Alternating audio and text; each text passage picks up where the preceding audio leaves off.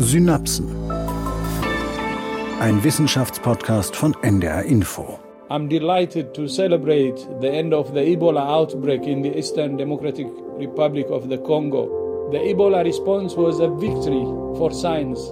The rapid rollout of a highly effective vaccine saved lives and slowed the spread of Ebola. Das war der WHO-Generaldirektor Tedros Adhanom Ghebreyesus im Juni 2020. Er verkündet das Ende des Ebola-Ausbruchs im Ostkongo und sagt, zum ersten Mal hat die Welt einen zugelassenen Impfstoff gegen Ebola.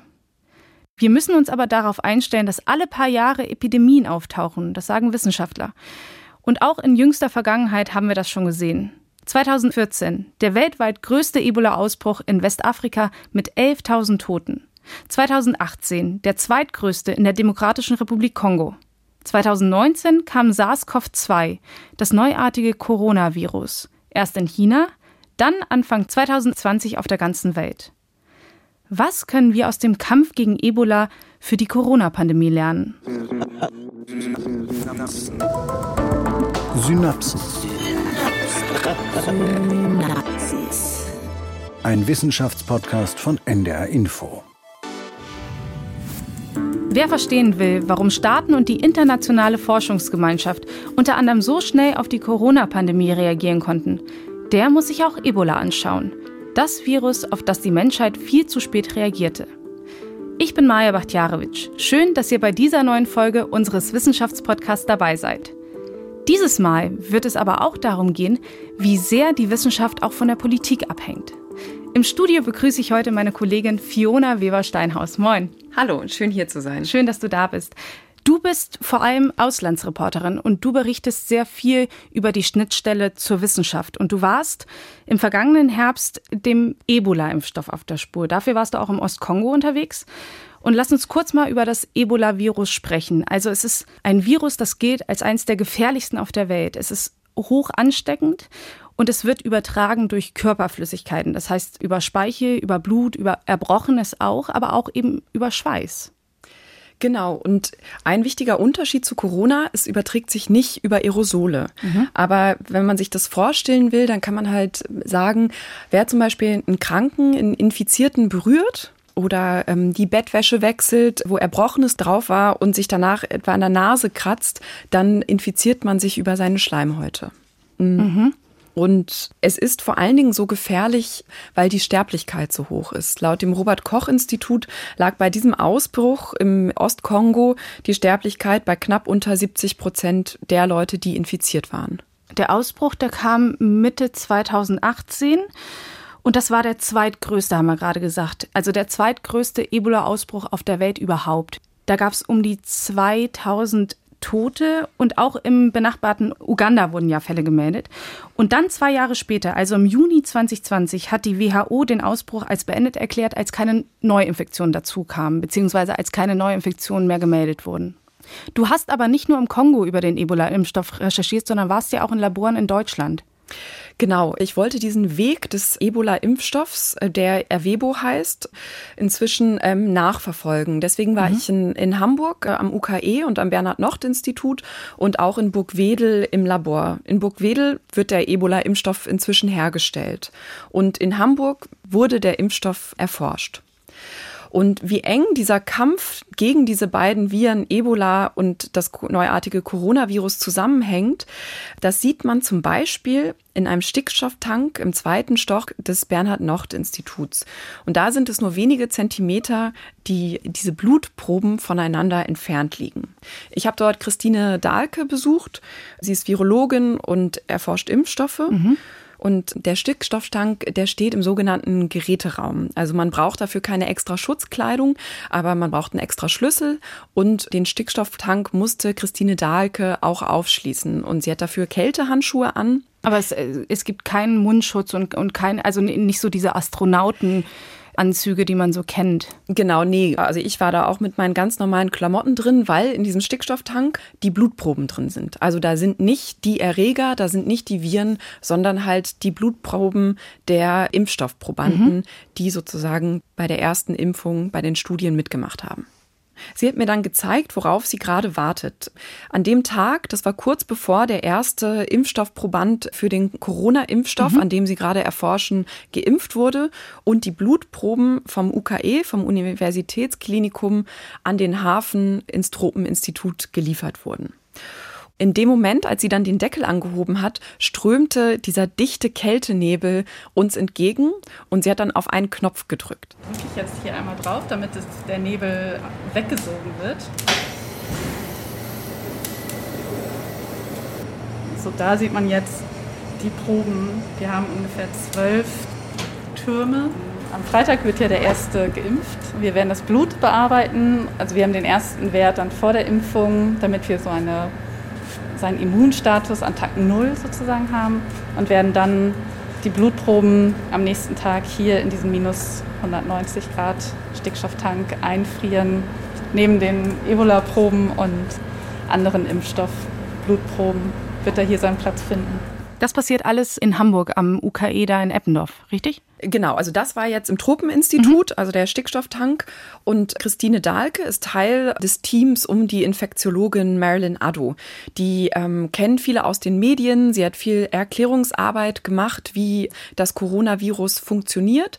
Und sie arbeitet als Forscherin, wie man es nennt, from bench to bedside. Das heißt, sie arbeitet als Ärztin und betreut auch Covid-19-Patienten im UKE. Und gleichzeitig bringt sie die Impfstoffe Impfstoffforschung voran. Und diese Arbeitsgruppe, in der Marilyn Addo und auch Christine Dahlke sind, arbeiten gerade unter Hochdruck daran, gerade einen dieser Coronavirus-Impfstoffe zu testen. Aber was, was ich so interessant fand, ist, dass sie an diesen Druck gewöhnt sind, weil das ist nicht das erste Mal, dass sie mitten in einem Ausbruch forschen.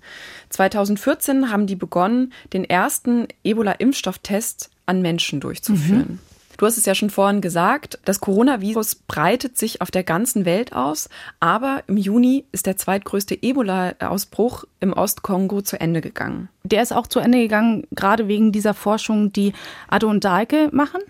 Man kann zumindest sagen, dass der Impfstoff einen erheblichen Teil dazu beigetragen mhm, okay. hat. Und gleichzeitig muss man aber auch sagen, ein Impfstoff allein beendet keine Seuche.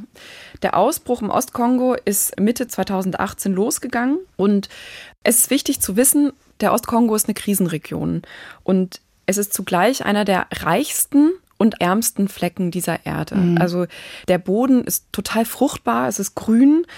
Die Schätze dieses Bodens, Gold, Koltan, Diamanten, ist für viele ein Segen, also für Firmen und Menschen, die an diesen Rohstoffen interessiert sind, die auch das Land ausbeuten und für viele andere Bürgerinnen und Bürger ein Fluch, weil damit natürlich viele Konflikte einhergehen. Und natürlich auch Ausbeutung. Genau.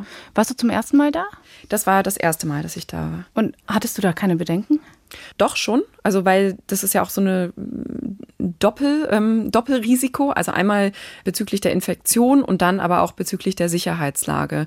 Wegen Ebola selbst hatte ich vorher mit vielen Ärzten und Wissenschaftlern auch von der Charité oder dem UKE mhm. telefoniert, die halt meinten, na ja, wenn du dir halt regelmäßig die Hände wäscht, den Abstand einhältst, also Teile der AHA-Regeln, die wir ja jetzt auch in Deutschland während Corona befolgen, dann ist die Wahrscheinlichkeit, dass du dich ansteckst, wirklich sehr, sehr gering. Und ich hatte es ja schon vorhin gesagt, Ebola überträgt sich nicht über Aerosole. Das heißt, wir sind auch ohne Maske, haben da recherchiert und bezüglich der Sicherheit gab es zwei Sachen. Also der Fotograf Jonas Fresch, mit dem ich unterwegs war, der hatte so eine Art Sicherheitsprotokoll mit der Fotoredaktion des Sternmagazins organisiert. Das heißt, wir haben dann immer morgens und mittags und abends gesagt, wo wir uns gerade befinden. Und dann gibt es halt Protokolle, dass man auf diesen GPS-Tracker, den wir immer dabei hatten, drücken kann und sagen kann, der vermittelt dann so, oh, oh, hier ist irgendwas. Wir ah, okay. melden uns in 60 Minuten dass irgendwie entweder alles gut gegangen ist oder auch nicht. Aber im Endeffekt war nichts Großes, was passiert ist, das unsere Sicherheit eingeschränkt. Ja, aber es ist nach wie vor ein Krisengebiet. Also dieses Land ist geprägt durch Bürgerkriege und auch durch die Kolonialherrschaft von den Belgiern, auch durch ganz viel Ausbeutung. Und das Bundesministerium für Zusammenarbeit nennt die soziale und die humanitäre Situation dort katastrophal. Du bist also da hingefahren und was hast du dir genau angeguckt? Was war dein, dein Andockpunkt dort? Mm, Ich war vor allen Dingen daran interessiert, was das mit den Menschen vor Ort macht mhm. und wie diese Ebola-Bekämpfung überhaupt funktioniert. Und das Besondere an diesem Ausbruch im Ostkongo war auch, dass mehr als 303.000 Menschen geimpft wurden. Das heißt, ich habe auch Leute herausgesucht, die halt entweder etwas mit dem Impfstoff zu tun hatten oder selber geimpft wurden. Wie zum Beispiel Philomen Kariandomu, die ist Feldarbeiterin und vierfache Mutter. Und wir waren dann bei ihr zu Hause in der Provinz Nord-Kivu. Alors on est au poste de santé. C'est ça ici? Mm. Et ils sont, ils ont fermé. Ils ne travaillent plus. Et c'est Les vaccinations étaient où exactement? Das, ähm, das Haus von Philomen Kariandomu liegt an der Hauptstraße N2, das zwei der größten Städte dieser Provinz Nordkivu verbindet.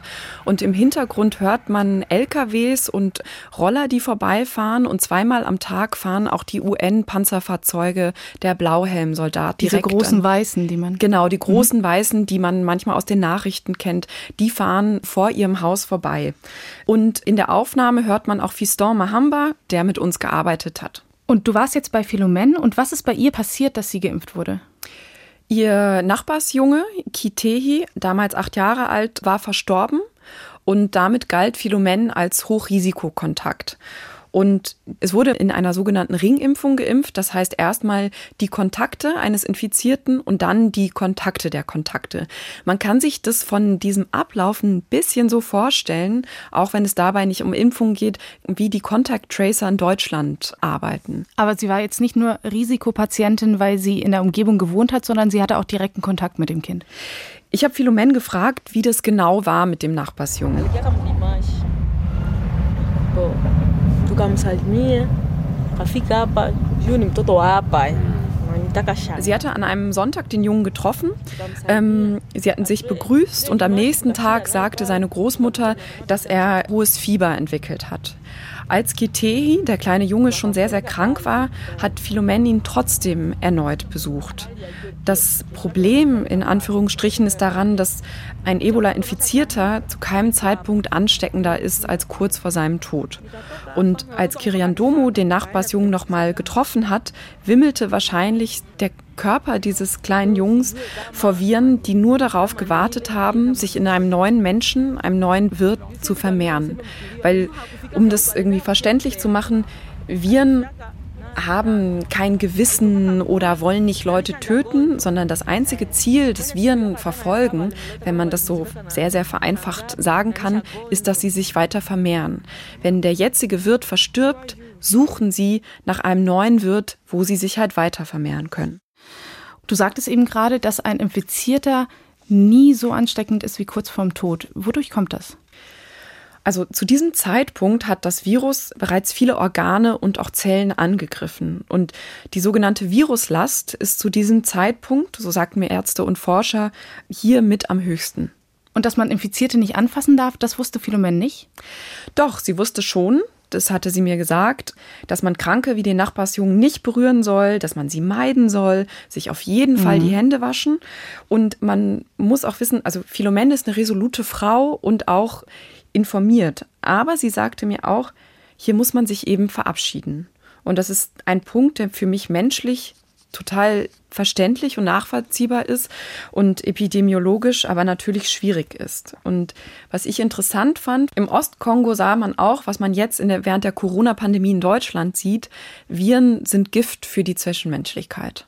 Mhm, wir erinnern uns alle an die Momente, als vor allem die Risikogruppen isoliert wurden, als wir ein Kontaktverbot hatten, als einfach das ganze zwischenmenschlich zurückgefahren wurde, was wir ein Problem damit hatten.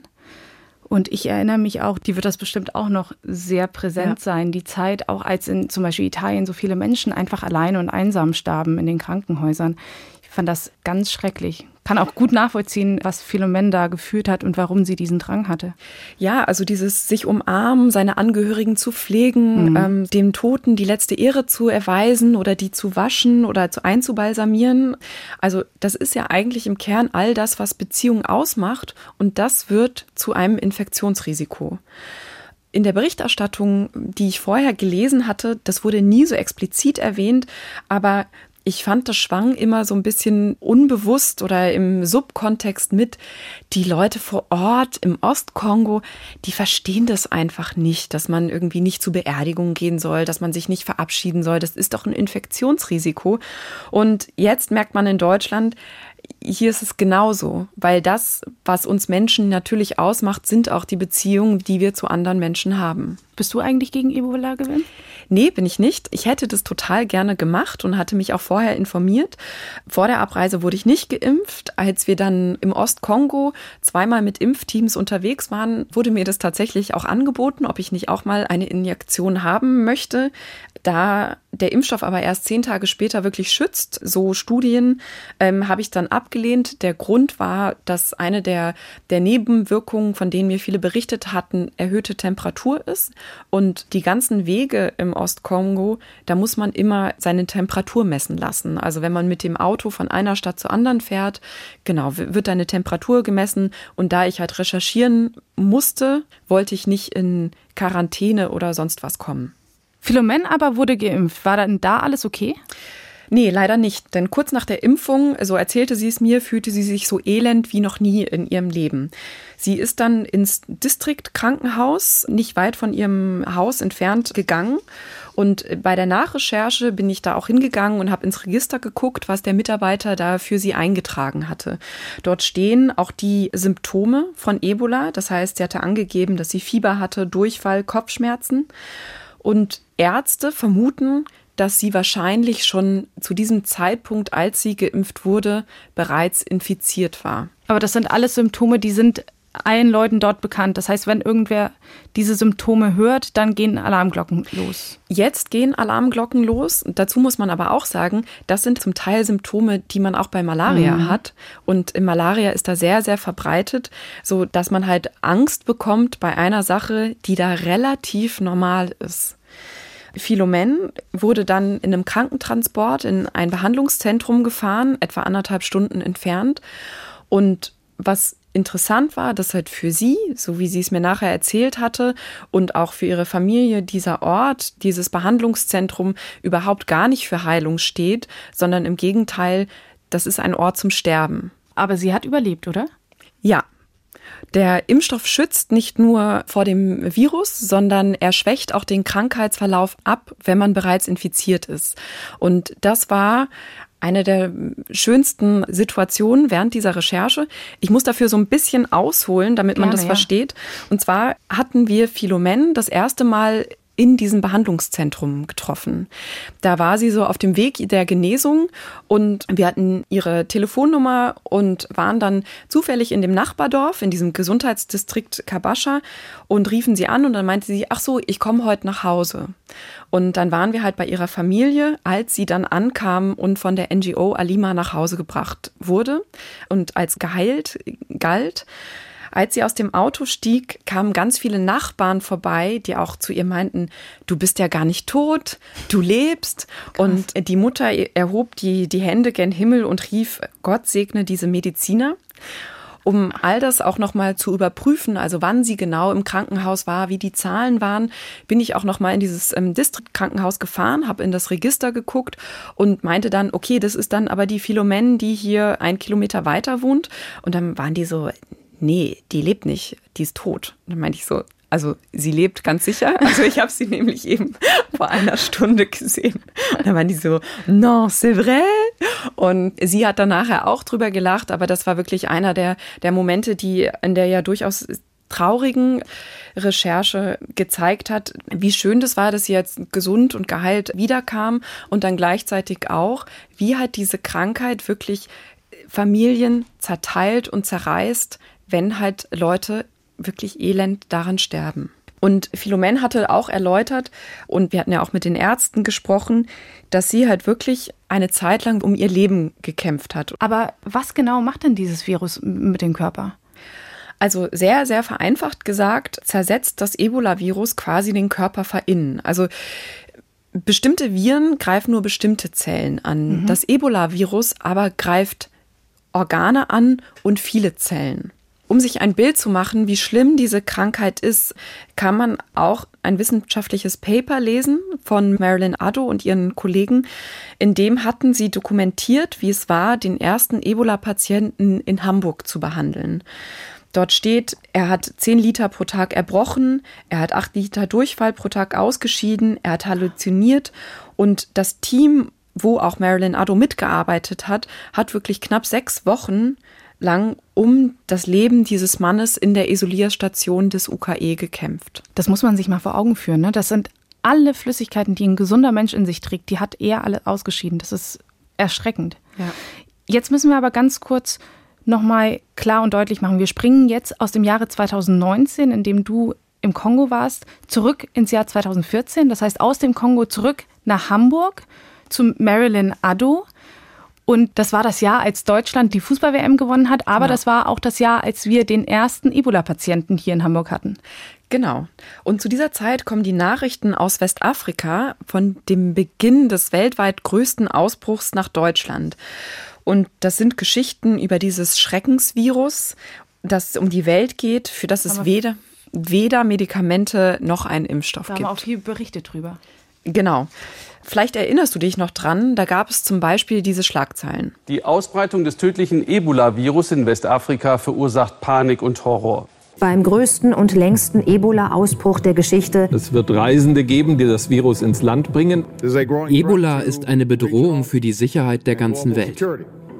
Ernten werden nicht eingefahren, Schulen verweisen, aber wir müssen hier nochmal rausstellen, weder Medikamente noch Impfstoff, das stimmt ja nicht so ganz. Wir haben ja vorhin gesagt, es gibt schon einen Impfstoff und der wurde auch schon getestet.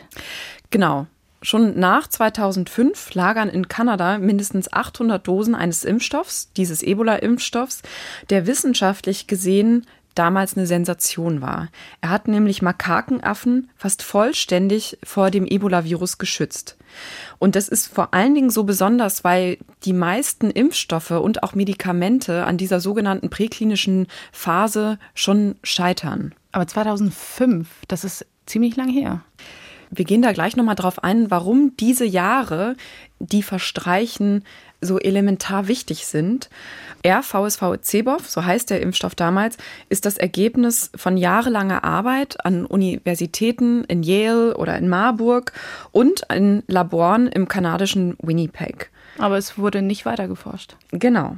Denn damit der Wirkstoff auch Menschen schützen kann, braucht es halt weitere Tests, in die niemand investiert, weil die Studien zu aufwendig und zu teuer sind. Die kosten Millionen, wenn nicht oft auch Milliarden. Dazu kommt aber auch, es ist nicht so, dass es diesen Impfstoff gab und keiner hat was gemacht, sondern die Krux an Ebola, die ein sogenanntes Neglected Tropical Disease ist, also eine vernachlässigte tropische Krankheit, ist auch, dass bis 2014, bis zu diesem Ausbruch in Westafrika, es allein 23 Mal ausgebrochen ist, aber nie mehr als 300 Menschen gestorben sind. Das heißt, es wurde einfach nicht richtig eingeschätzt. Einmal das und gleichzeitig ist aber auch diese Zahl wichtig, denn man muss ja sehen, dass im Gesundheitswesen das immer auch ein Ressourcenkampf ist. Das heißt, wenn man halt 300 Menschen in einem Ausbruch beobachtet, wie gesagt vor 2014, dann gibt es auch immer einen Vergleich zu Alzheimer, Krebs, Diabetes. Da sterben Hunderttausende weltweit dran. Dazu habe ich auch die Infektiologin Marilyn Addo befragt. Wir leben in einer Welt, wo Ressourcen begrenzt sind und es ist immer eine Priorisierung. Ich glaube schon, dass insgesamt ähm, es mehrere Erkrankungen gibt. Ebola war eine, die Schwierigkeiten haben, Förderung zu bekommen, weil es einfach ja, Menschen in Ländern betrifft, die eine leisere Stimme haben, sage ich mal so. Wir haben ja mit der, unserer Arbeit im Ebola-Ausbruch eine Studie gemacht an gesunden Probanden, die hätten wir auch schon zehn Jahre früher machen können. Und das ist sicherlich etwas gewesen, wo es jetzt ein Umdenken gibt. Und für Ebola speziell muss man sagen, wahrscheinlich hat es geholfen auch, dass wir überhaupt Impfstoffkonstrukte haben, dass Ebola, das Ebola-Virus auf der Liste der Bioterrorismuswaffen ist. Und ich glaube, wenn das nicht gewesen wäre, und das kommt ja aus Kanada und den USA, da gab es viel Förderung für potenzielle Bioterrorismusbedrohungen. Ich finde es krass. Bioterrorismuswaffen, das klingt irgendwie so verrückt. Total, das stimmt. Aber sowieso klingt eigentlich die ganze Geschichte des Ebola-Virus und des Impfstoffs wie so, äh, so ein Drehbuch von Hollywood-Blockbuster. Also es fängt halt an, 1976 kam der junge kongolesische Arzt Jean-Jacques Muyembe, den haben wir im Kongo auch getroffen. Der leitet inzwischen für das Gesundheitsministerium die Ebola-Bekämpfung und jetzt auch die Corona-Bekämpfung. Der ist 76 nach Yambuku gekommen, wo in einer katholischen Mission belgische Nonnen an einer mysteriösen Krankheit starben. Er hat dann Blutproben von einer infizierten Nonne in einer blauen Thermoskanne nach Belgien verschickt. Und aus heutiger Sicht geht es natürlich gar nicht, dass die Blutproben von infizierten Leuten einfach so, so notdürftig mit Eis gekühlt in der Thermoskanne dann mehrere Tage nach Belgien verschickt werden. Ohne, ohne Sicherheitsvorkehrung gar nichts. Überhaupt gar nicht. Ähm, eine Blutprobe, also ein Vial, diese Röhrchen ist, so erzählte er es uns, auch kaputt gegangen. Doch es ist nicht nur die Entdeckung des Virus selbst, sondern auch des Impfstoffs, der quasi zufällig passierte. Also ein Marburger Forscher, Heinz Feldmann heißt er, entdeckte quasi per Zufall, dass seine Labormäuse, an denen er getestet hat, dass die immun gegen Ebola wurden, nachdem er mit diesem Vektorimpfstoff, darauf kommen wir nachher noch, als er sie geimpft hat. Ist spannend, weil so vieles in der Wissenschaft einfach auch auf Zufall beruht. Total. Mit ihm habe ich auch vergangenes Jahr telefoniert. Doch erst nach 9-11, also nach Einsturz der Twin Towers bekam unter anderem seine Ebola-Forschung finanzielle Förderung. Damals haben die USA und auch Kanada das Virus als bioterroristische Waffe klassifiziert und das kanadische Verteidigungsministerium hat die Entwicklung des Impfstoffs, der also RVSV-CBOV, finanziert. Man muss sich auch erinnern, nach Einsturz der Twin Towers gab es wirklich auch ja eine weltweite Panik. Also nicht nur vor wirklichen Angriffen, sondern auch von diesen unsichtbaren Gefahren. Also mhm. es wurden dann ja Briefe verschickt, die Antragsbriefe, also Briefe, die mit Milzbrandsporen versehen wurden, die an Nachrichtensender und auch an Senatoren verschickt wurden, an denen auch fünf Menschen gestorben sind. Und Staaten wollten ihre Bevölkerung vor dieser unsichtbaren Gefahr schützen.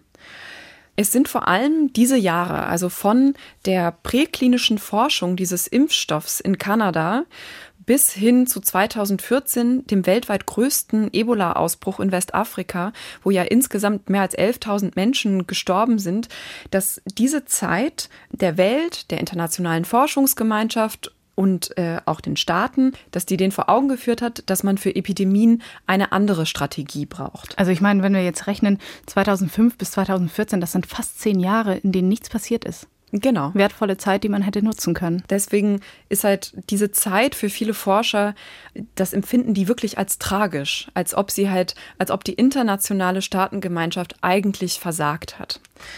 Für Marilyn Addo in Hamburg aber heißt es in dieser Zeit, wir sind im Sommer 2014, bedeutet es erstmal handeln. Und so hat es damals in den Nachrichten geklungen. In Hamburg ist ein in Westafrika an Ebola erkrankter Mann gelandet. Er soll auf der Isolierstation des Universitätsklinikums Hamburg-Eppendorf betreut werden. Marilyn Addo, von der wir ja schon gehört haben, war nicht nur Teil des Teams, das sich in dieser Isolierstation um den Mann gekümmert hat, sondern sie leitete damals eine von vier Phase 1 Studien in Hamburg. Lass uns vielleicht hier kurz über die Phasen der Impfstofferprobung sprechen. Es gibt ja insgesamt drei. Genau, die Phase 1 ist die Studie, wo der Impfstoff auf seine Verträglichkeit getestet wird. Da werden zwischen 10 und 30 Probanden geimpft und da wird geschaut, ist dieser Impfstoff überhaupt verträglich. Dann in Phase 2 wird die Immunantwort analysiert und man guckt so ein bisschen, welche Dosis braucht man, wie effektiv ist dieser Impfstoff eigentlich. Da werden zwischen 50 und 500 Personen geimpft. Und in Phase 3 wird überprüft, wie gut schützt der eigentlich. Das heißt, dafür braucht es einen Ausbruch, um diesen Impfstoff dann zu testen. Also da, dafür brauchen wir wirklich infizierte Menschen. Genau. Die erwähnte Phase 1 Studie, die aber Marilyn Addo und ihr Team durchgeführt haben, das war für alle die Forscherinnen und Forscher total besonders. Ados Kollegin Christine Dahlke erinnert sich daran, wie es halt war, die Nachrichten über die Verstorbenen in Westafrika zu hören und zu wissen, dass der Patient auf der Isolierstation wirklich um Leben und Tod kämpft. Und sie hat mir erzählt, wie das sie als Team zusammengeschweißt hat. Wir hatten alle andere Projekte und auf einmal wurde gesagt, okay, wir müssen jetzt nur noch auf diese Studie konzentrieren. Und wir waren ein kleines Team. Ich glaube das auch, dass wir irgendwie nur vier Leute waren. Und das schweißt zusammen. Dass keiner gesagt hat, ich muss jetzt aber auch mal Montag, Dienstag frei nehmen, weil ich habe das auf Wochenende durchgearbeitet, weil es war selbstverständlich, dass wir irgendwie für dieses Projekt wirklich alles geben und gucken, dass wir vorwärts kommen. Die Zahlen sind ja nicht runtergegangen. Also es gab diese Menschen, die gestorben sind. Und je schneller wir diese Phase 1-Studie durchgeführt haben, desto schneller konnte Phase 2 dann auch schon in den Gebieten starten. Und deswegen mussten wir einfach ganz schnell impfen, die Daten haben und ähm, auch die Wochenenden durcharbeiten. Und diese Phase 1 hätte ja eigentlich schon viel früher stattfinden müssen, was man danach eben gelernt hat sozusagen. Also ein bisschen nachvollziehbar schon, aber auf der anderen Seite eben so tragisch, weil wir hätten tausende Menschenleben retten können. Ich finde, das, was sie da gerade gesagt hat, das geht total unter die Haut, weil das da, da hört man so diese, diese Hilflosigkeit auch irgendwie heraus, weil sie weiß, dass man hätte vielleicht Menschen einfach retten können und sie konnten es einfach aber trotzdem nicht. Ich finde das hier auch sehr spannend, den Menschen hinter der Forscherin zu hören. Ja, das fand ich auch, aber es wurde halt auch klar also in den Interviews mit den Forscherinnen, wie sehr sie eigentlich unter Zeitdruck waren, während eines Ausbruchs die Forschung voranzutreiben. Mhm. Und was das überhaupt ausgemacht hat, daran hat sich Marilyn Addo erinnert und hat mir erzählt, wie sie nachts im Büro saß und auf das Eckbüro ihrer Kollegin schaute, während das ganze UKE in der Dunkelheit dalag. Ich habe vergangenes Jahr mit ihr in ihrem Büro gesprochen. Da halt es so ein bisschen und rauscht auch. Wir haben so viel gearbeitet da in der Zeit, also es musste alles so schnell gehen, dass wir auch sehr lang gearbeitet haben, dass alles dunkel war. Da nur ihr Zimmer und mein Zimmer waren hell, aber wir konnten uns immer winken. Also, und äh, das war, also das ist eine meiner schönsten Erinnerungen an diese Zeit. Das, man, hat, man hat halt E-Mails geschrieben um 3 Uhr nachts und um 3.05 Uhr gab es eine Antwort. Also das kann man in so einer Zeit, wo man halt dann auch so ja, auf Adrenalin ist und denkt, so, das ist motiviert ist, dann, dass das wirklich auch äh, Realität wird, auch mal machen. Das ist natürlich nicht über Monate ja. abbildbar. Man kann es ja vielleicht selbst auch irgendwann mal, wenn man eine Nacht durchgearbeitet hat für ein Projekt, was fertig werden musste. Und aber hier ging das natürlich über, über eine lange Zeit, ne? Das ja. ist schon krass. Und es ging halt auch um, um Menschenleben. Was war denn das eigentlich für ein Impfstoff, an den Addo und Dahlke da gearbeitet haben. Also wie funktioniert der? Also der Ebola-Impfstoff ist ein sogenannter Vektorimpfstoff. Der stammt von einem Erreger ab, dem sogenannten VSV-Virus, das etwa Rinder krank macht, für Menschen aber relativ harmlos ist. Mhm. Der Trick dieses Impfstoffs ist, sehr vereinfacht gesagt, das Hüllprotein, mit dem sich Ebola in menschliche Zellen einschleust, ist genetisch nachgebaut. Und das heißt auch, dass in diesem Impfstoff gar kein echtes Ebola-Virus enthalten ist. Und der funktioniert auch wieder vereinfacht gesprochen, so ein bisschen wie eine Bombenattrappe in einer mega vollen Einkaufspassage. Er provoziert eine Reaktion und der Körper schaltet dann auf Gefahrenabwehr, produziert Antikörper, das sind spezielle Eiweiße, die das echte Ebola-Virus abwehren sollen. Und wer hat jetzt konkret an dieser Forschung und später an der Produktion mitfinanziert? Wer hat das bezahlt? Am Anfang 2014 war das ein Hin und Her. Da hatten die Forscher Förderung beantragt. Es gab dann verschiedene, die das bezahlt haben oder gefördert haben, unter anderem auch das deutsche Gesundheitsministerium. Für die Produktion des Ebola-Impfstoffs gab es dann eine Einigung zwischen dem Pharmakonzern MSD und Gavi, das ist eine privat-öffentliche Impfstoffallianz, wo NGOs und Staaten, die Weltbank oder auch die Bill und Melinda Gates Foundation drin sitzen. Die Einigung war, MSD erhält 5 Millionen Dollar von Gavi und verpflichtet sich dafür, immer einen Notfallvorrat von 300.000 Dosen für einen zukünftigen Ausbruch mhm. bereitzuhalten. Damit man gewappnet ist genau. reagieren kann. Mhm. Und für MSD, also den Pharmakonzern, das ist natürlich ein marktwirtschaftlich agierendes Unternehmen, doch diese Impfstoffproduktion das kann man schon so sagen, das ist für die eher ein Prestigeprojekt. Und jetzt kommen wir zum Labor in Burgwedel, das ich ganz am Anfang schon erwähnt habe. Hier nämlich hinter dem IKEA an der A7 liegt der Hauptproduktionsstandort für Erwebo, so heißt er, der Ebola-Impfstoff. Und manche Leute denken immer, auch jetzt während Corona, dass man halt einfach bei Pharmakonzernen anrufen kann und sagen kann, wir hätten gerne mal 200.000 Dosen. Aber diese Idee, dass jeden Tag tausende Ampullen da über das Band laufen, ist vollkommen falsch. Also die Mitarbeiter meinten, als ich dort vor Ort war, dass jede Ampulle eigentlich durch mindestens 100 Hände geht. Und warum das nicht so schnell geht, einen Impfstoff herzustellen, das erklärt der Mikrobiologe Mike Attention, der bei dem Pharmakonzern arbeitet. 2015 hat Attention in Burgwedel als Qualitätsexperte angefangen und inzwischen ist er für die Vakzinsparte des Pharmakonzerns mit zuständig. Ich habe ihn in Madrid angerufen, wo er gerade arbeitet. I wish you know we could produce a vaccine within a day, but in reality um, that's not possible. And in fact, producing a vaccine is like preparing a farm to plant and then to harvest. And that's the same thing with Airvivo. You have your cells, you have your virus seeds, and you want to make sure that you get a good harvest, right? And and things can go wrong, you know. In the harvest, you can have bad weather, things can happen, and that's the same thing with with the virus production. And you need to constantly be alert and make sure things are going on well. We need to test them and make sure that you know they are effective and safe. So just to summarize, it takes months and even years, you know, to get a, a vaccine out there um, to be sure that you know you have something that can is safe and efficient to save lives. Mike Attention vergleicht die Impfstoffherstellung mit einer Ernte, also wo man Zeit und Geduld haben muss, wo man das Ergebnis überprüfen kann, wo die Ernte schief laufen kann, wo etwas nicht stimmt und man dann wieder aussehen muss und nochmal erneut ernten muss.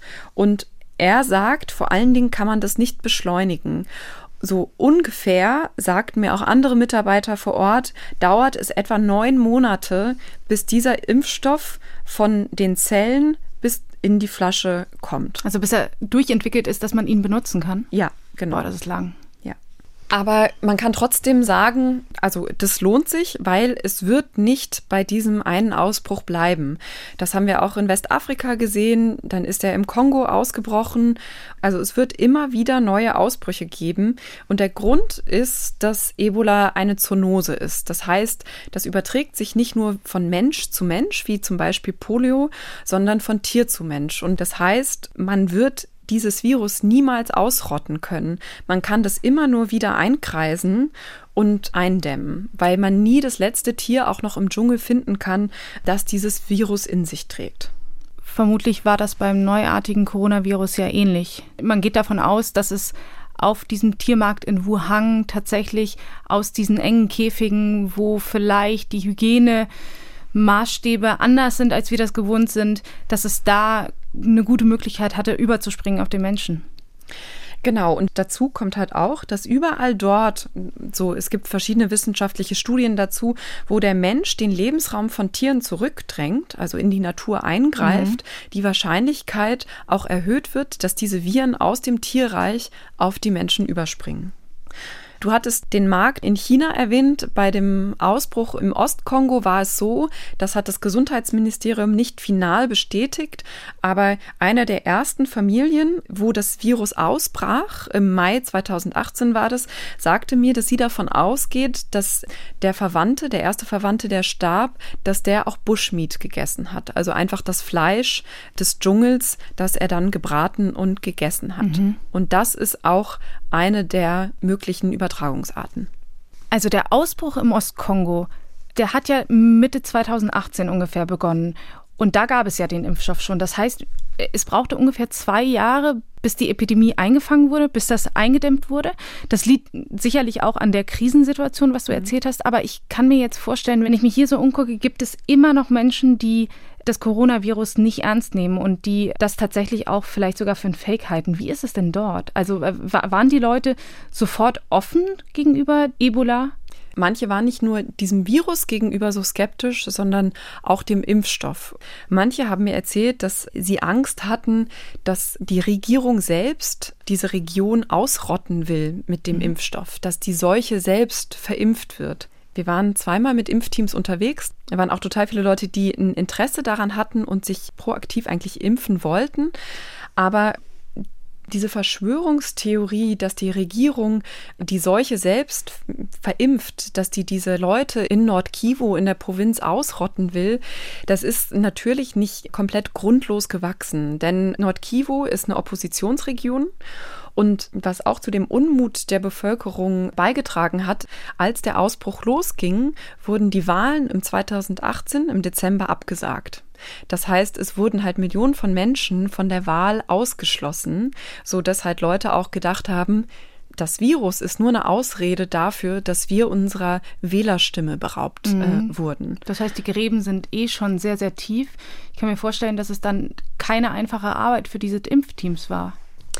Im Ostkongo sieht man, dass halt ohne Vertrauen in die medizinische Arbeit ein Ausbruch allgemein nicht eingedämmt werden kann. Chronologie des Ebola-Ausbruchs ist auch eine Chronologie der Gewalt. Rebellen und auch Bürgerinnen und Bürger haben immer wieder Impfteams und Ärzte und Krankenpfleger angegriffen und insgesamt wurden während dieser zwei Jahre mindestens elf Leute aus der Ebola-Eindämmung getötet. Hm. Das Behandlungszentrum von Ärzte ohne Grenzen nahe der Stadt Butembo, in Katwa heißt es, wurde abgefackelt und die NGO hat dann das gesamte Personal abgezogen, was sehr selten passiert. Und macht die Situation natürlich noch dramatischer, dass diejenigen, die helfen können, dann gehen. Genau, und es ist eine wahnsinnig schwierige und vertrackte Lage, denn wenn halt irgendwie medizinisches Personal von verschiedenen Institutionen oder auch von der WHO sagt, wir wollen aber beschützt werden und dann halt Impfteams begleitet werden mit halt Menschen mit, mit Waffen, dann wirkt das natürlich auch viel martialischer auf Bürgerinnen und Bürger, so dass es halt auch in, in der Spirale der Gewalt zum Teil gemündet ist. Wenn ich von Bewaffneten rede, die die Impfteams schützen, dann rede ich vor allen Dingen von den UN-Blauhelmsoldaten. Also im Kongo sind über 18.000 Blauhelmsoldaten stationiert. Doch die WHO muss natürlich auch mit den verschiedenen Rebellengruppen reden und zum Teil auch kooperieren, um halt die Bürgerinnen und Bürger davon zu überzeugen, dass dieses Virus wirklich existiert und dass bei den Impfstoffteams, dass halt keine Seuchenverbreitung aus Sicht der Regierung ist. Und bei einem Treffen mit einer Miliz warst du auch dabei. Wie hast du den Kontakt hergestellt? Den Kontakt hatte ich über einen kongolesischen Journalisten, Kennedy Mohendo Wema, der schreibt auch für die Taz, der mir dieses Bild gezeigt hatte von einem Rebellenchef, der sich öffentlichkeitswirksam impfen lassen hat. Das heißt, diese Rebellengruppe hat die Impfteams unterstützt. Ich war dann einmal bei denen in deren Basis mhm. und wir haben uns dann verabredet, einmal zu einer so Gemeindesitzung zu gehen, wo dann die Rebellen ein kongolesischer General, die Dorfältesten und auch die WHO mit Bürgerinnen und Bürgern darüber geredet hat, warum man sich vor diesem Virus schützen sollte. Das heißt, die Rebellen haben eigentlich Werbung gemacht für das Impfen. Genau. Und das ist nicht nur, weil die daran interessiert sind, dass es halt ihrer Bevölkerung, für die sie sich in dem Sinne wie Sie sagten, verantwortlich fühlen, sondern auch, weil sie ein eigenes Interesse haben. Es gibt eine Art Friedensabkommen, dass diese Rebellengruppen in die kongolesische Armee eingegliedert werden. Ja. Und diese Unterstützung der Impfteams und auch des kongolesischen Gesundheitsministeriums hilft denen auf diesem Weg. Also ja, sie haben geholfen und gleichzeitig haben sie ihre eigene Agenda. Vor dieser Tür dieses Gemeindesaals standen dann halt ähm, die Milizen mit der AK-47 über der Schulter und die nach eigenen Angaben 18 waren, einige aber auch 16, 17. Das ist je nach NGO-Definition sind das Kindersoldaten. Hattest du da gar keine Angst? Mir war schon ein bisschen mulmig vor dem ersten Treffen, aber es wurde dann halt auch äh, relativ schnell deutlich, dass das halt Gesprächspartner sind, dass die in der Bevölkerung verankert sind und dass auch die WHO mit Rebellen sprechen muss, zum Teil auch kooperieren, wie bei dieser Sitzung, um die Bevölkerung zu erreichen. Der Rebellensprecher Jean-Marie Lissot sagte auch in dieser Gemeindesitzung, wir haben auch nicht geglaubt, dass das Virus existiert, aber dann haben uns die Mitarbeiter der Riposte, also der Ebola-Bekämpfung, einen Toten gezeigt. Es gab seitens der Bevölkerung einige Kritik am Impfstoff, zum Teil Verschwörungstheorien und dann gab es aber durchaus Kritik am Impfstoff, die sich auf die Rahmenbedingungen fokussierte. Also die Produktion, wie viele Dosen werden eigentlich wann in den Ostkongo geliefert, die Preispolitik. Die Sprecherin von Ärzte ohne Grenzen meinte zum Beispiel vor Ort, dass sie nicht genügend Infos von der WHO bekommen. Oder Ärzte ohne Grenzen hat auch kritisiert, dass der Impfstoff wegen der fehlenden Zulassung nur in streng kontrollierten Studien erfolgen kann. Und das hat diese ohnehin schon schwierige Eindämmung der Epidemie noch weiter behindert. Ja, und wenn wir von fehlender Zulassung sprechen, dann müssen wir eigentlich auch über Ethik sprechen. Ist es nicht unethisch, etwas zu verimpfen, was noch nicht zugelassen ist? Also das ist die Frage. Die Geimpften waren ja Probanden quasi einer Phase-3-Studie und mussten unterschreiben, dass sie all das gelesen hatten, dass sie Teil dieser Studie sind. Ich habe mich das auch gefragt und diese Frage an Marilyn Addo weitergegeben. Sie verweist dabei auf die Phase 2 Studie, die hieß Ça suffit aus Guinea. Das Prinzip war, dass man quasi Ringe um Infizierte ähm, geimpft hat, entweder halt sofort nach der Entdeckung eines Falles und dann hat man da Verwandte, Nachbarn geimpft oder erst 21 Tage später. Und hat man gesehen, in der Gruppe, wo man sofort geimpft hatte, gab es keine Infektionen, in der, wo man gewartet hat, da gab es einige Infektionen. Und deswegen hat man die Studie frühzeitig abgebrochen, weil es nicht ethisch war, den Menschen das vorzuenthalten. Und insofern, das war die beste Evidenz, die wir bisher hatten, und das ist auch in anderen Beispielen schon gemacht worden, dass man, wenn man ein Signal hat, dass es einen Schutz gibt, eigentlich auch ohne Zulassung den Menschen das nicht vorenthalten kann. Und Zulassung heißt ja im Grunde genommen vor allem, dass man es halt dann sagen wir so, in, in Hamburg in der Apotheke kaufen kann. Das ist gerade das Ethische daran, dass man nicht wartet, bis irgendeine Behörde gesagt hat, so jetzt können wir es auf den Markt bringen. Das war, glaube ich, ganz wichtig. In diesen sehr kontrollierten Bedingungen werden ja auch noch weitere Daten für Sicherheit gesammelt, die dann in diese Zulassung auch einfließen. Im Ostkongo wurde aber trotzdem klar, vor allen Dingen auch während dieser drei Wochen Recherche, dass viele Sorgen abseits des Ebola-Virus überhaupt liegen. Also dass das Ebola-Virus nicht unbedingt das Hauptproblem der Menschen vor Ort ist. Erklär mal bitte, was meinst du damit genau? Also Ebola ist nur eins von vielen Problemen dort vor Ort. Also zum Beispiel sterben viele an Malaria, für die es ja sogar auch eine Prophylaxe gibt. Dann gab es eine Masernepidemie.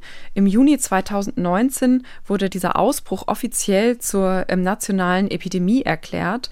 Und bislang gibt es nach WHO-Angaben 310.000 Fälle. Da muss man halt nochmal überlegen, an Ebola sind in diesem Ausbruch 2000 Leute gestorben. Also das heißt, das Zahlenverhältnis ist noch was anderes. Und gegen Masern kann man einfach impfen. Und trotzdem ist diese Impfrate so niedrig, so Ärzte ohne Grenzen, weil die Gebiete wegen den Konflikten, wie wir vorhin auch schon erwähnt haben, also weil die Bürger zum Teil schwer zu erreichen sind. Und eine andere Sache war, die mir einige sagten, Jetzt kommen so viele und stecken Millionen in die Ebola-Bekämpfung. Wo wart ihr vorher? Sie haben mich gefragt, kommt jetzt nur die ganzen Millionen, weil das Ebola-Virus auch in eure Länder kommen kann? Und es stimmt äh, zum Teil auch. Gesundheitsminister Jens Spahn im vergangenen Oktober auf seiner Afrika-Reise, eine der Stationen war auch, dass er den Ostkongo besucht hat. Es geht darum, hier eine Infektionskrankheit, Ebola, zu vermeiden, dass sie weitergetragen wird in ein anderes Land, in eine andere Region. Und das ist auch der Grund, aus dem wir uns als Deutschland hier engagieren. Mit einem Flieger äh, ist eine solche Infektionskrankheit auch sehr schnell etwa in Europa und in Deutschland. Das hat sich nicht bewahrheitet. Ebola ist nicht mit einem Flieger nach Deutschland gekommen. Die Tragik aber ist, bei dem Coronavirus war es genau andersrum. Trotzdem finde ich es sehr entlarvend, wenn Jens Spahn so etwas sagt, weil es aufzeigt, dass wir uns erst damit beschäftigen, wenn wir Angst um uns selbst kriegen. Aber dennoch, als die Zahl der Ebola-Infizierten sinkt, flammt dort Covid-19 auf. weil es aus Europa nach Afrika geflogen wurde. Genau. Ein Passagier ist Mitte März von Paris nach Kinshasa, der Hauptstadt des Kongo, geflogen. Und das war der erste Covid-19-Fall im Kongo. Das ist auch wieder eine Überlappung der Epidemien. Also Mitte Juni wurde der Ausbruch im Ostkongo ja für beendet erklärt und mittlerweile sind mehr als 10.400 Menschen im Kongo mit äh, SARS-CoV-2, mit dem Coronavirus infiziert. Fast alle davon sind in der Hauptstadt Kinshasa, aber in der Provinz Nordkivu gibt es inzwischen knapp 900 Fälle und das sind aber nur die offiziellen Zahlen. Das heißt, die Bevölkerung vor Ort muss sich wieder auf dieses neue Virus einstellen. Die Ebola-Behandlungszentren sollen nun Covid-19-Patienten aufnehmen. Die Regeln, die schon so etabliert waren im Ostkongo, das heißt das Händewaschen, das Abstand halten, das haben schon auch viele Leute verinnerlicht und sie müssen es halt wieder erneut befolgen. Bislang scheint es so, dass halt viele afrikanische Länder viel weniger vom Coronavirus betroffen sind als befürchtet. Es gibt verschiedene Erklärungsmodelle dafür, also die junge Bevölkerung, die schlechten Testkapazitäten, vielleicht gibt es viel mehr Fälle, aber auch die schnelle Reaktion vieler Länder und aus meiner Erfahrung von damals im Herbst 2019, es sind halt auch viele Leute vor Ort, zumindest im Ostkongo, daran gewöhnt, bestimmte Regularien einzuhalten. Das heißt, wenn sie die Möglichkeit haben, sich die Hände zu waschen, Abstand zu halten. Und inzwischen wird in den Ebola-Behandlungszentren werden Covid-19-Patienten betreut. Und für Marilyn Addo, Christine Deike und die anderen im Team hat dann dieses Jahr das zweite Mal in ihrer Karriere als Wissenschaftlerin begonnen, dass sie während eines laufenden Ausbruchs forschen. Das ist zum zweiten Mal, dass sie halt quasi gegen die Zeit forschen. Der Impfstoff, den sie tatsächlich jetzt gerade an Menschen testen, ist weltweit einer von 150 Impfstoffkandidaten und fast ein Drittel davon wird bereits an Menschen getestet. Das heißt, man sieht, wie schnell die Entwicklung oder die Forschung jetzt beim Coronavirus äh, vorangeschritten mhm. ist. Und trotzdem dauert es natürlich, denn die Fragen, wie wirkt der Impfstoff genau, wen impft man zuerst, wer produziert, wie schnell geht das, das sind halt alles Fragen, die noch ungeklärt sind. Trotzdem steht schon jetzt fest, dass in diesem Stickstofftank im Tropeninstitut am Hamburger Hafen, dass da jetzt neben den Blutproben der Ebola-Impfstoffprobanden aus dem Jahr 2014 jetzt auch Blutproben der Coronavirus-Impfstoffprobanden bei minus 190 Grad tiefgekühlt liegen. Und vielleicht oder hoffentlich kann die Analyse dieser Proben dabei helfen, dass es tatsächlich schon kommendes Jahr einen Impfstoff geben wird. Unterm Strich, was haben wir aus dem Ausbruch 2014 mitgenommen für die Zukunft? Nach 2014 hat die WHO eine Art Blaupause entwickelt, wie Staaten im Notfall auf Seuchen reagieren sollen. Dann wurde 2017 CEPI gegründet. Das ist die Coalition for Epidemic Preparedness. Das ist auch wieder eine öffentlich-private Partnerschaft, die diese Phase 1 Studien oder die Forschung vorantreiben sollen. Und im ersten Schritt sollen Impfstoffe gegen virale Krankheitserreger entwickelt werden, die von der WHO als besonders gefährlich eingestuft werden. Und dann im Notfall sollen die Impfstoffe sofort einsatzbereit sein. Das heißt, die Wissenschaftler entwickeln jetzt proaktiv Impfstoffe für bestimmte gefährliche Erreger. Sie sprechen oft von einem Baukastenprinzip, wo sie dann halt jeweils auf den jeweiligen Erreger reagieren. Und proaktiv heißt, die warten nicht erst auf einen Ausbruch, sondern identifizieren schon vorher die Erreger und versuchen, eine Phase 1 oder auch eine Phase 2 Studie schon proaktiv möglicherweise durchzubekommen. Und was sind deine persönlichen Erkenntnisse aus dem Ausbruch für Corona?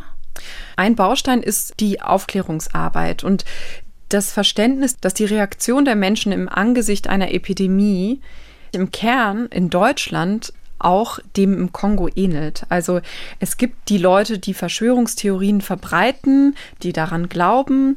Manche merken, wie schwer das eigentlich ist, seinen Verwandten, seinen Freunden nicht nahe zu sein.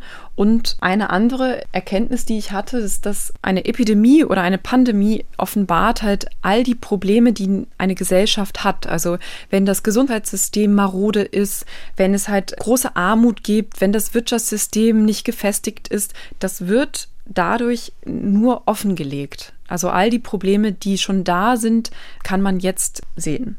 Ein anderer Punkt ist, das ist ein bisschen eine basale Erkenntnis, aber dass wir natürlich in einer globalen Welt leben und dass alles irgendwie zusammenhängt. Das heißt, wenn es einen Ausbruch im Ostkongo gibt, kann das einen mittelbaren oder auch unmittelbaren Einfluss auf unser Leben haben. Wenn es einen Ausbruch in Wuhan gibt, kann das uns in Deutschland unmittelbar in unserem Alltag massiv einschränken. Das heißt, wir als Bevölkerung, wir als Gesellschaft müssen uns daran gewöhnen, dass wir in einem Zeitalter der Epidemien leben und überlegen, wie wir darauf reagieren. Was im Ostkongo klar wurde und was natürlich auch jetzt in Deutschland klar wird und auch nächstes Jahr, wenn es denn einen Impfstoff gibt, klar wird, ein Impfstoff allein kann keine Seuche beenden. Also eine Epidemie ist nicht nur ein gesundheitliches oder ein medizinisches Problem, sondern das ist eine gesamtgesellschaftliche Herausforderung. Aber für Marilyn Addo gibt es auch noch eine persönliche Sache, die ihr jetzt bei der Forschung, bei der Suche nach dem Corona-Impfstoff hilft. Denn in diesem Jahr bereiten sie nicht nur eine Phase 1-Studie vor, sondern werden auch an der Phase 2 beteiligt sein. Wir sind sicherlich noch bis Mai nächstes Jahr sehr intensiv gefordert und das ist natürlich schon ein Marathon und kein Sprint und da müssen wir gut drauf aufpassen. Das ist eine Sache, die ich aus 2014 gelernt habe, weil da habe ich tatsächlich auch also mit der Anspannung, es war vielleicht auch das erste Mal, in dem ich mich solchen medialen Interesse oder aber auch dieser, dem, dem Druck halt aussetzen äh, musste. Da konnte ich dann zeitweise nicht gut schlafen. Und das macht natürlich die Situation schwieriger. Und da bin ich sehr an meine Grenzen vielleicht auch ein bisschen drüber gegangen. Und das habe ich mitgenommen aus dieser letzten Erfahrung und glaube ich auch hier ganz gut umsetzen können. Also das ist anstrengend und es sind lange Tage, aber äh, ich glaube, wir haben das gut im Blick und ähm, ich fühle mich auch gut gerüstet für den, den zweite Hälfte des Marathons. Und wenn die Expertin sich schon gut gerüstet fühlt, dann spricht daraus sicherlich auch viel Hoffnung dafür, dass wir im nächsten Jahr erfolgreich sein werden. Hoffentlich. Fiona, vielen, vielen Dank für deinen umfassenden Einblick in die Recherche und das alles, was du uns mitgebracht hast. Vielen Dank, dass ich hier sein durfte. Und auch in zwei Wochen gibt es wieder eine Folge von Synapsen, wie immer freitags, zum Beispiel in der ARD Audiothek oder auf ndr.de/slash synapsen. Da gibt es übrigens auch alle Folgen zum Nachhören und dort findet ihr auch alle Hintergrundinformationen zu den Infos, auf die wir uns hier beziehen. Wir freuen uns, wenn ihr uns abonniert und schickt uns gerne eure Fragen, Anregungen, Kritik oder Lob per Mail an synapsen.ndr.de. Schön, dass ihr dabei wart. Ich bin Maja Bachtjarewitsch. Bis bald. Synapsen. Ein Wissenschaftspodcast von NDR Info.